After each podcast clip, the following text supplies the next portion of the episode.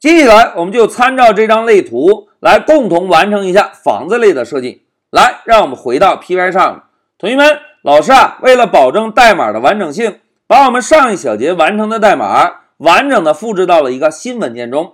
在这一小节中啊，我们就在这个新文件中来继续完成房子类的设计。那现在老师把光标放在十三行，在这里老师要提示一下哦，同学们在 Python 中啊，如果需要再定义类，类与类之间应该保留两个空行。那现在老师就在十三行使用 class 关键字，再来定一个 house 类房子类，然后呢使用 define 关键字找到初始化方法。哎，同学们。初始化方法是可以简化对象创建的，对吧？我们可以把需要由外界传递的参数定义成初始化方法的形参。那在房子类中，我们需要定义哪些形参呢？来，让我们看一下类图。大家看，房子类中需要定义四个属性：户型以及总面积。哎，这两个参数是不是应该由外界传递？那第三个参数剩余面积呢？哎。一个新房子没有任何的家具，所以初始情况下，剩余面积就等于总面积，对吧？所以剩余面积不需要由外界传递。那第四个参数家具名称列表呢？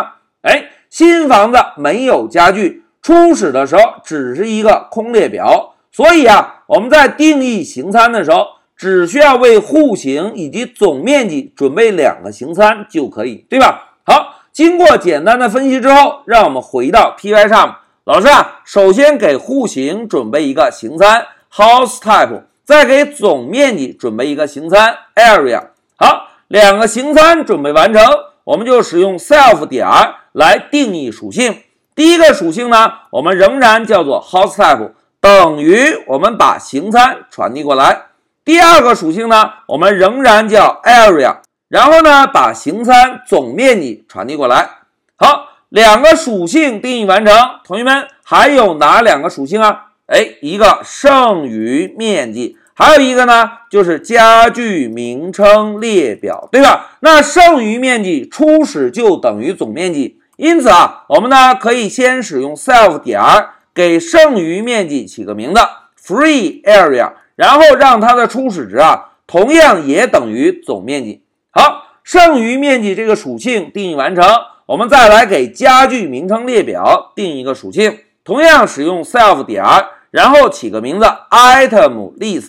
家具列表的初始值只是一个空列表。好，现在初始化方法准备完成，我们一共定义了四个属性，这四个属性有两个属性值是通过形参传递的，而另外两个属性值。我们是直接在初始化方法内部直接指定的，对吧？好，现在初始化方法准备完成，老师啊，再使用 define 关键字来找到 string 这个方法，我们来返回一下房子的描述。现在老师先选中 return 关键字，跟上一对引号。同学们在打印房子信息时，我们需要先打印一个户型，对吧？在户型后面，我们跟上一个百分号 s。然后呢，跟上一个杠 n，这样输出完户型之后，可以直接加一个换行，对吧？在换行后面，我们再输出一下总面积，然后呢，加个冒号，再跟上一个百分号点二 f，哎，总面积输出完成，我们跟上一个中号，在中号内部把剩余面积做个输出，老师写一下剩余冒号，然后呢，同样百分号点二 f，哎。面积输出完成，我们再来增加一个杠 n，然后呢，再把家具名称列表做个输出。老师写一下家具冒号，然后跟上百分号 s。哎，我们用百分号 s 把家具名称列表做一个输出。好，现在格式字符串准备完成，是不是要在后面跟上元组，对吧？老师呢，写一个百分号，然后跟上一对小号。哎，同学们。代码写到这里，大家发现没有？二十八行代码已经很长了，对吧？那么如果我们继续编写下去，这行代码是不是会非常非常长？那怎么处理呢？哎，老师啊，先在户型前面增加一个小括号，注意啊，在户型前面增加一个小括号，然后在末尾再增加一个小括号。好，这对小括号增加完成，老师再在元组的小括号内部来指定属性。第一个属性呢是 self 点 cosType，我们先输出户型。第二个呢，我们把总面积做个输出。第三个呢，我们把剩余面积做个输出。最后啊，我们就把家居名称列表做个输出。哎，代码写完，大家看，果然很长很长，对吧？现在老师啊，使用滚动条向前方滚动。大家看，如果我们现在阅读代码，是不是就不方便了？那怎么样能够更加方便呢？哎，老师把光标啊放在百分号前面，注意看，老师摁下回车，哎，摁下回车之后，Pycharm 会自动帮我们增加换行以及缩进，对吧？那现在老师啊，再把光标放在剩余面积前，再摁下回车，哎，又会帮我们自动增加缩进。同时大家看，现在的代码有语法错误吗？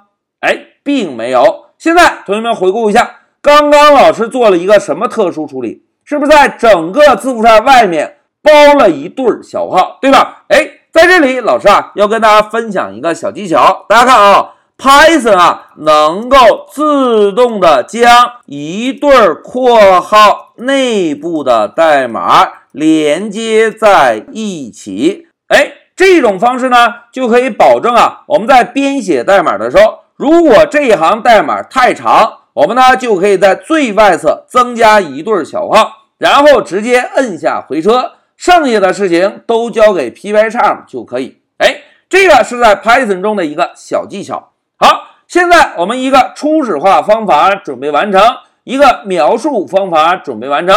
同学们还需要增加哪个方法呀？哎，添加家具的方法，对吧？来，我们看一下类图，大家看。现在还差最后一个方法，添加家具。那么我们就回到 Pycharm，同样再使用 define 关键字来定一个新的方法，add item。在这个方法中啊，我们要指定一个参数，也就是要添加的家具对象。然后呢，老师使用 print 函数啊，先把要添加的家具做个输出。老师写一下，要添加百分号 s。然后在后面，我们直接把形参 item 跟上。哎，同学们，老师友情提示哟。至于具体怎么样处理添加家具的代码，我们稍后再做。在这一小节中，我们先把方法准备好，在方法内部做个简单的输出就可以。哎，现在大家看，一个房子的代码，我们貌似已经完成了。一个初始化方法定义了四个属性，一个描述方法。描述了一下房子的信息，并且准备了一下空的添加家具的方法，对吧？那三个方法准备完成，接下来我们可以做什么呢？哎，接下来我们就可以创建房子的对象了，对吧？那老师啊，就在代码的末尾增加一个注释：创建房子对象。来，我们啊，首先给变量起个名字，买 home，我们要买一个新房子，然后呢，使用 house 这个类。来创建一个房子的对象。第一个参数，我们需要传递一个户型，老师呢就写个两室一厅。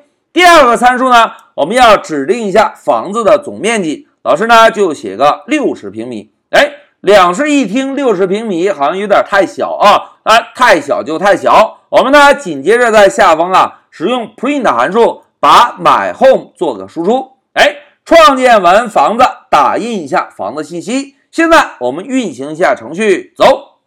同学们看，户型两室一厅，总面积六十平米，剩余呢六十平米。家具名称列表呢无，因为新房子中没有任何的家具，对吧？现在老师啊，再把光标放在四十九行，我们呢来尝试调用添加家具这个方法，把上一小节创建的床、衣柜、餐桌都添加到新房子中。来，老师啊，让房子这个对象来调用一下添加家具这个方法，并且先把床当做参数传递给房子。来，我们运行一下程序，走。哎，大家看，要添加席梦思，席梦思占地四平米，对吧？那现在我们再使用同样的方式，把衣柜和餐桌通通添加到房子中。我们啊，选中买 home。调用 add item 方法，然后呢传入一个衣柜，再来买 home 调用添加方法传入餐桌。哎，三个家具通通添加到房子中。现在我们再运行一下程序，走。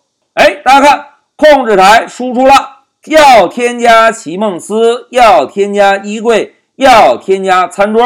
但是由于我们在这一小节中啊，并没有处理添加家具这个代码的细节，所以现在只能输出要添加，但是剩余面积以及家具列表还没有处理，对吧？来，同学们，让我们回顾一下这一小节的代码。在这一小节中啊，我们在指定初始化方法的时候是有一个细节的，大家注意看，只有需要从外部传递的参数，我们才需要把这些参数。定义成初始化方法的形参，如果不需要外部传递，我们需要额外的增加这个参数吗？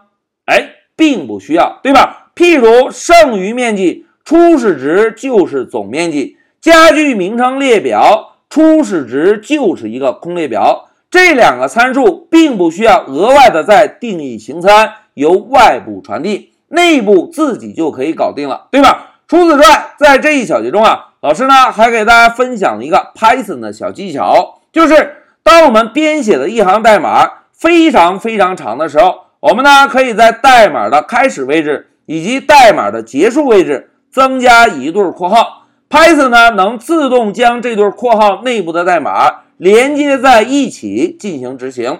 哎，这种方式就可以避免我们编写的代码太长太长，影响阅读。这个是一个 Python 的小技巧。那同时，在这一小节，我们还有一个遗留问题，就是添加家具这个方法的具体实现，我们还没有完成，对吧？我们只是准备了一个房子类，然后呢，在主程序中创建了一个房子对象，并且通过添加家具方法，把之前一个小节创建的床、衣柜和餐桌，通通交给了房子。